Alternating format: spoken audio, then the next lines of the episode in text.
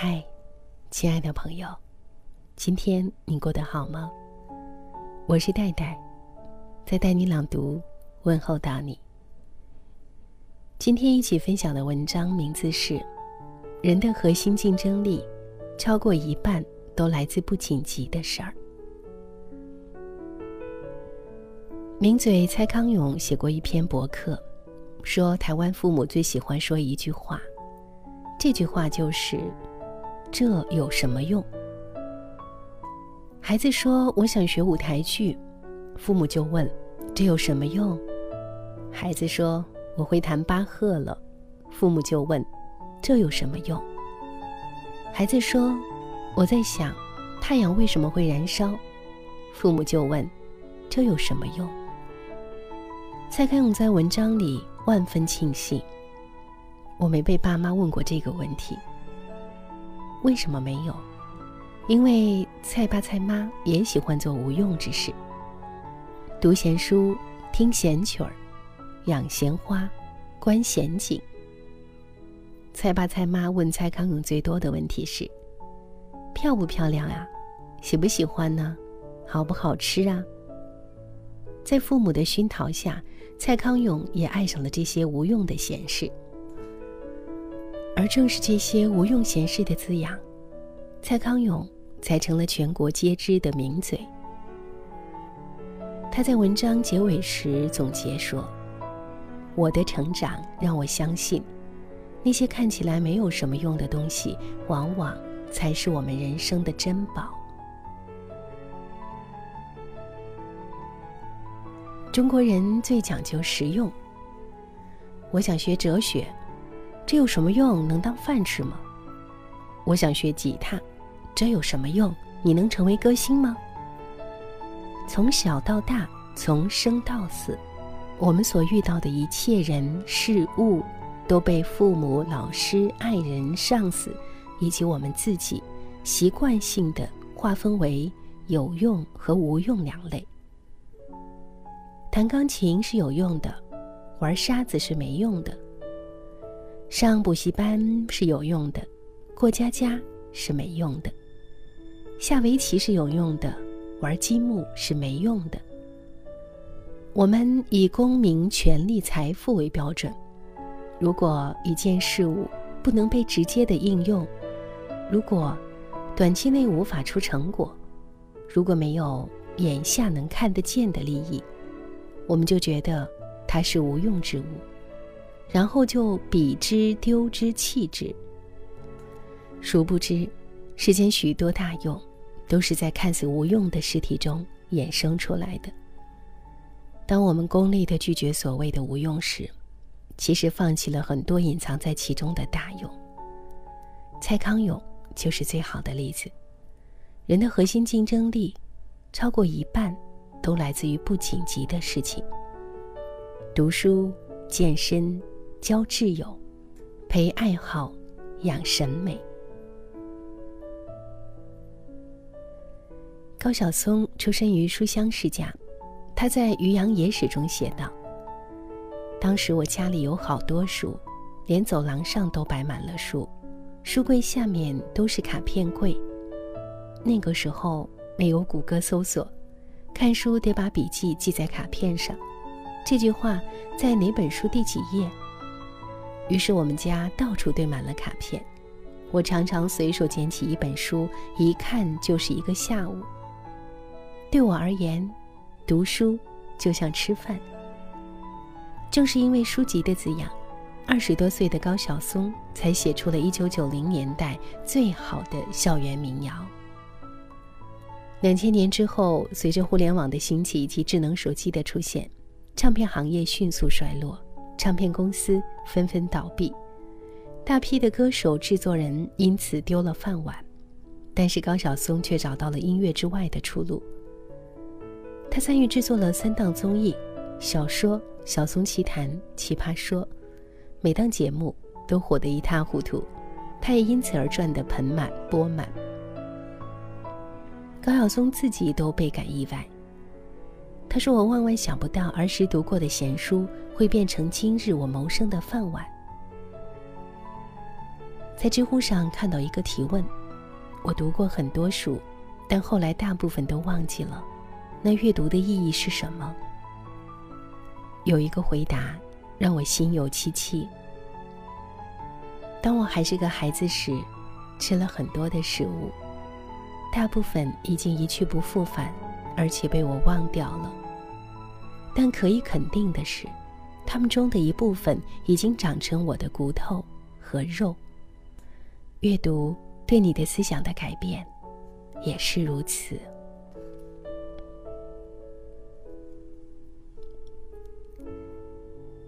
日本现在最具代表性的作家。毫无疑问是村上春树，他连续九年获得诺贝尔文学奖提名，他写小说已经三十六年了。三十六年里，他写了五十多本小说，没有遭遇大部分小说家都要抵御的低潮期和停滞期。村上春树为什么这么牛？他说：“我的秘诀在于喜欢长跑。”一九八二年秋天。三十三岁的村上春树萌生了一个想法：我要当小说家。自从脑子里诞生这个想法之后，他就为自己设定了一个雷打不动的写稿模式。早上四点起床，泡咖啡，吃点心，吃完就写稿，写稿四个小时，然后开始跑步，跑十公里。三十三岁之前。因为吸烟和熬夜，村上春树的身体已经胖成了一个球。但是当他立志当小说家之后，便立即改变以往的生活习惯。如果你想做一项长期工作，就必须得拥有一个健康的身体。村上春树这样说。所以他决定开始跑步健身，每天十公里，一坚持就是三十六年。我为什么要写村上春树的故事呢？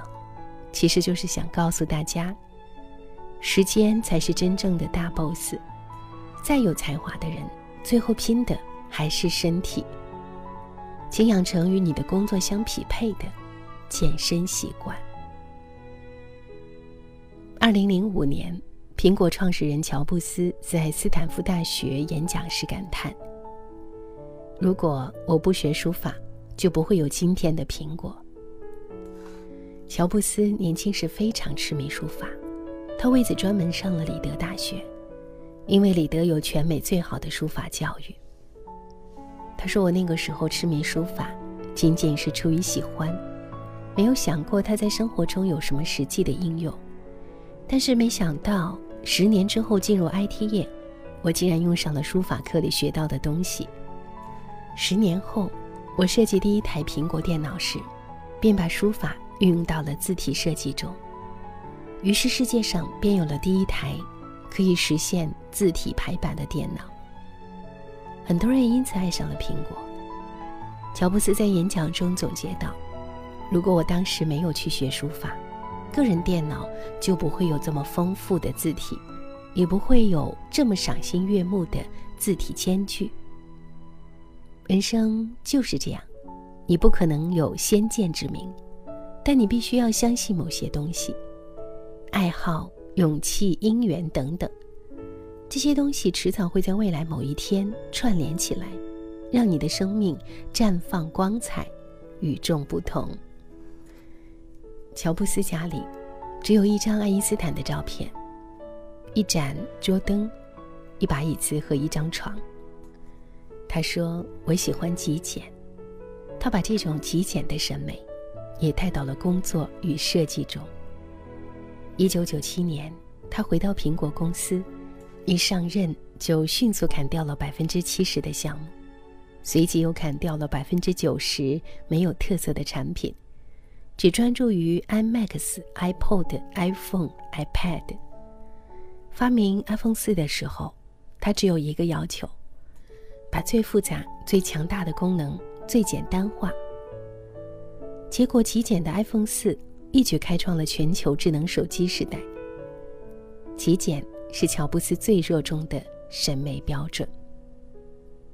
简单是高级形式的复杂，越是高级的东西，越是简单。简到极致便是大智，简到极致便是大美。乔布斯这种极简审美来自于哪里呢？来自于禅宗。他最喜欢去的国家是日本，他有一个日本的导师以川弘文，而以川弘文就是日本禅宗的代表性人物。禅宗无与简的理念，培养了乔布斯极致简约审美品味，而正是追求极简审美，乔布斯的苹果。才成了世界标杆。美学家蒋勋说过一句话：“一个人审美水平的高低，决定了他的竞争力水平。因为审美不仅代表着整体思维，也代表着细节思维。给孩子最好的礼物，就是培养他的审美力。人的核心竞争力，超过一半都来自不紧急的事儿。”读经典的闲书，锻炼一个好身体，与智者交朋友，痴迷一两个业余爱好，提升自己的审美品味。梁文道在《月季》中如是说：“读一些无用的书，做一些无用的事儿，花一些无用的时间，都是为了在一切已知之外，保留一个超越自己的机会。人生中一些很了不起的变化。”都是来自这种时刻。人皆知有用之用，而莫知无用之用。无用之用，方为大用。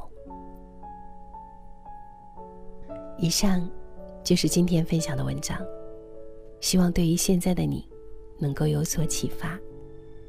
我是戴戴，感谢收听今天的带你朗读。听完节目，记得早些入睡，晚安。亲爱的。